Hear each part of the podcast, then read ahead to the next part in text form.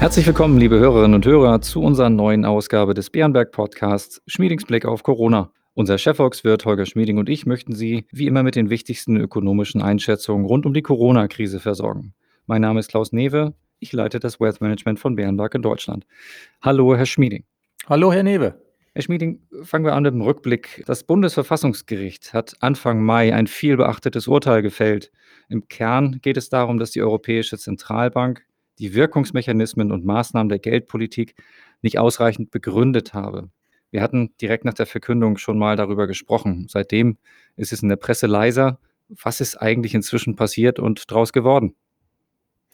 Nun, die Angelegenheit scheint sich weitgehend in Wohlgefallen aufzulösen, und zwar alles in allem sehr zugunsten der Europäischen Zentralbank. Ende letzter Woche hat die Europäische Zentralbank auf Wunsch der Bundesbank einige weitere interne Sitzungsprotokolle nach Berlin gesandt über die Bundesbank, um sie hier dem Parlament und der Bundesregierung zur Verfügung zu stellen.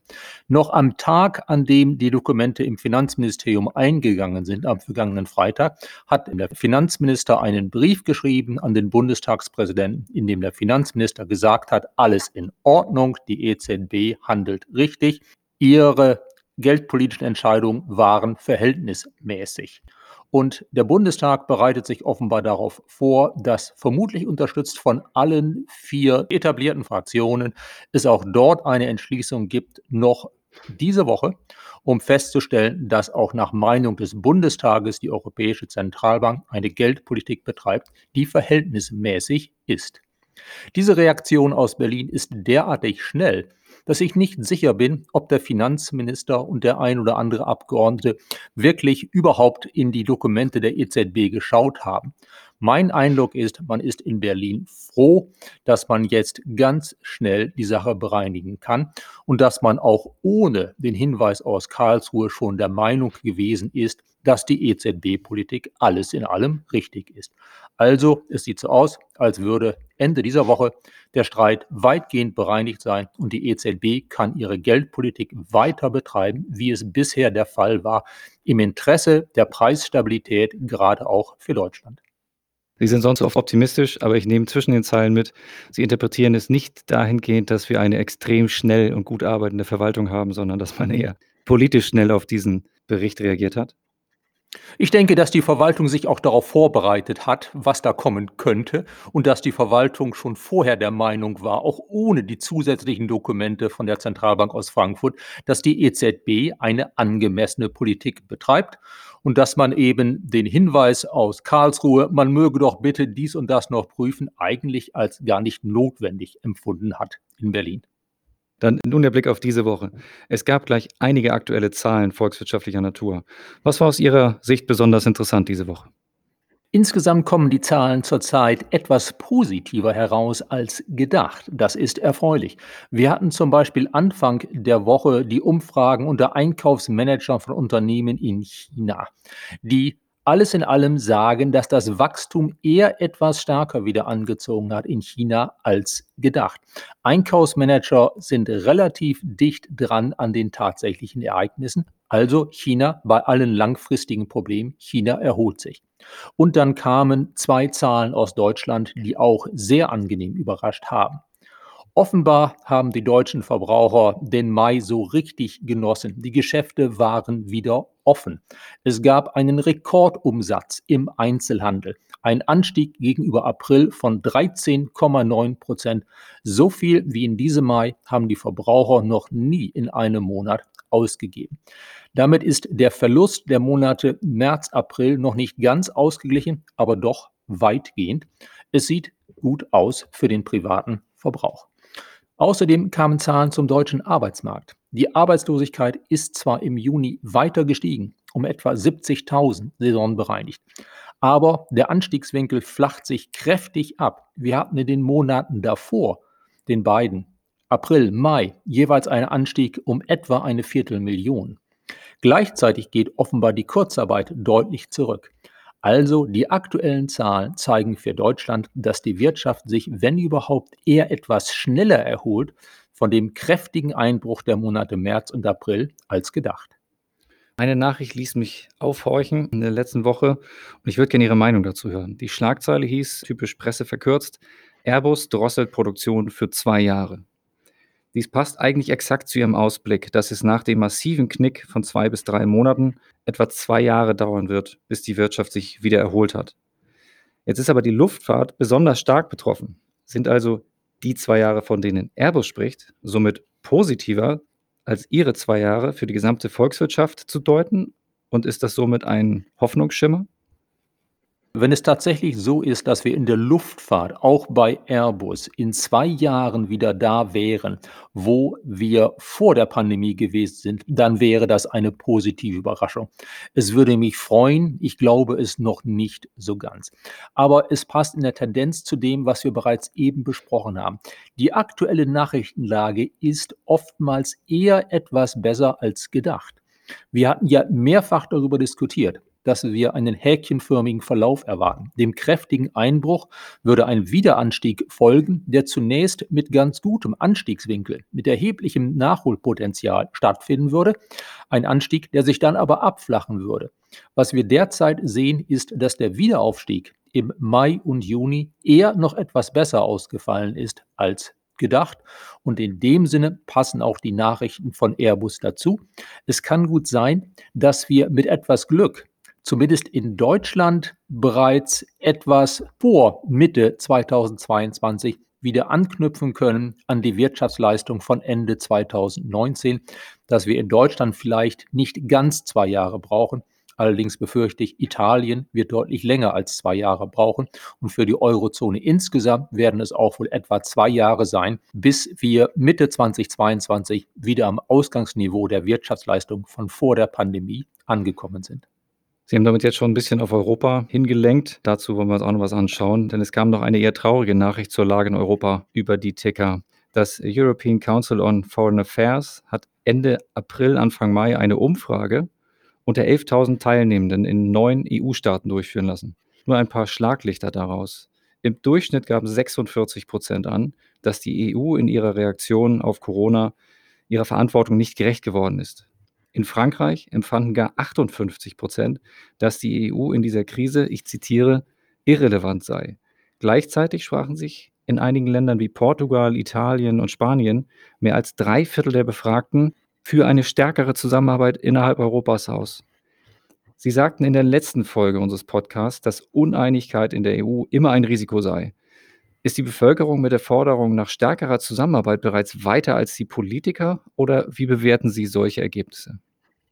Uneinigkeit in der EU ist immer ein Risiko. Und das spiegelt sich wohl auch in dieser Umfrage wieder. Sie erinnern sich, wir hatten im März, April ja mehrfach darüber diskutieren müssen, dass zwar die Europäische Zentralbank sofort auf die Pandemie reagiert hat, und zwar richtig, dass auch die Finanzminister, einschließlich des deutschen Finanzministers, sofort zu Hause reagiert haben, damit der Anstieg der Arbeitslosigkeit und der Einbruch der Beschäftigung und der Einbruch der Produktion, damit sich das in Grenzen hält.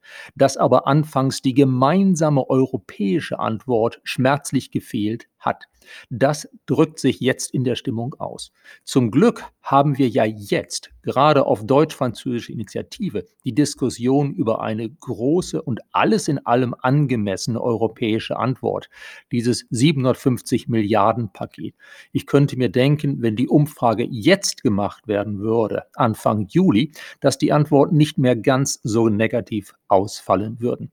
Und natürlich, es ist sehr leicht für die Bürger zu sagen, in den einzelnen Ländern, wir hätten gern mehr europäische Zusammenarbeit. Da stimmen viele zu. Konkreter Ergebnisse zu verhandeln, wird natürlich schwieriger. Denn es heißt europäische Zusammenarbeit in diesem Fall ja oftmals jetzt. Es geht um Geld. Wer bekommt das Geld? Und werden Bedingungen dafür gestellt, dass beispielsweise Geld in erheblichem Umfang nach Italien, Spanien Polen fließen soll in dem europäischen Wiederaufbauprogramm. Und ich denke, das muss man den Politikern nachsehen, dass sie zwar getragen von der allgemeinen Stimmung hier gerne verhandeln, dass aber doch beim Blick auf das Geld und beim Abwägen Geld gegen welche Bedingungen dann doch das eine oder andere zu beachten ist. Vielen Dank dafür. Dann kommen wir zum Schluss nochmal zu einem Thema, das in Deutschland gerade stark diskutiert wird.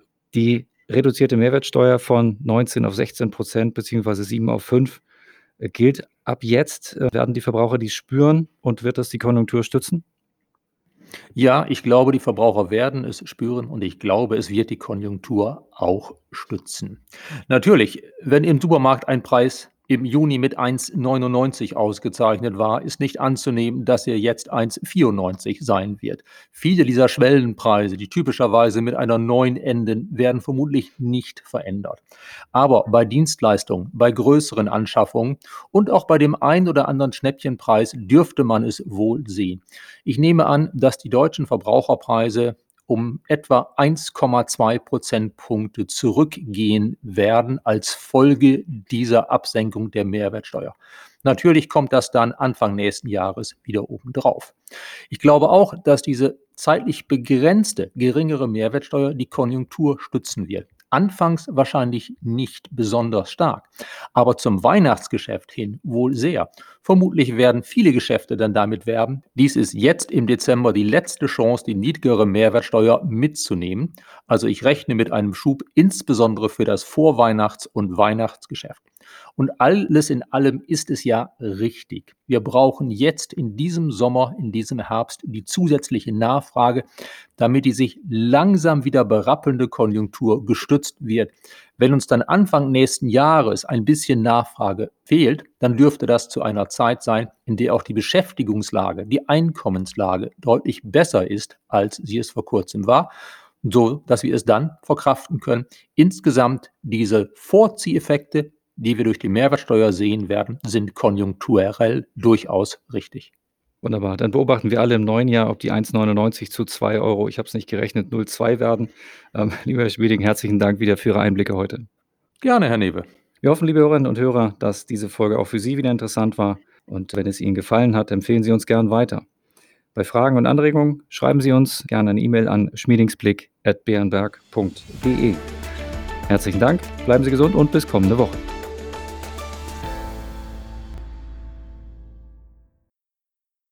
Wichtiger Hinweis: Bei dieser Information handelt es sich um eine Marketingmitteilung. Bei diesem Podcast und bei Referenzen zu emittenten Finanzinstrumenten oder Finanzprodukten handelt es sich nicht um eine Anlagestrategieempfehlung im Sinne des Artikels 3 Absatz 1 Nummer 34 der Verordnung EU Nummer 596-2014 oder um eine Anlageempfehlung im Sinne des Artikels 3 Absatz 1 Nummer 35 der Verordnung EU Nummer 596-2014 jeweils in Verbindung mit 85 Absatz 1 WPHG.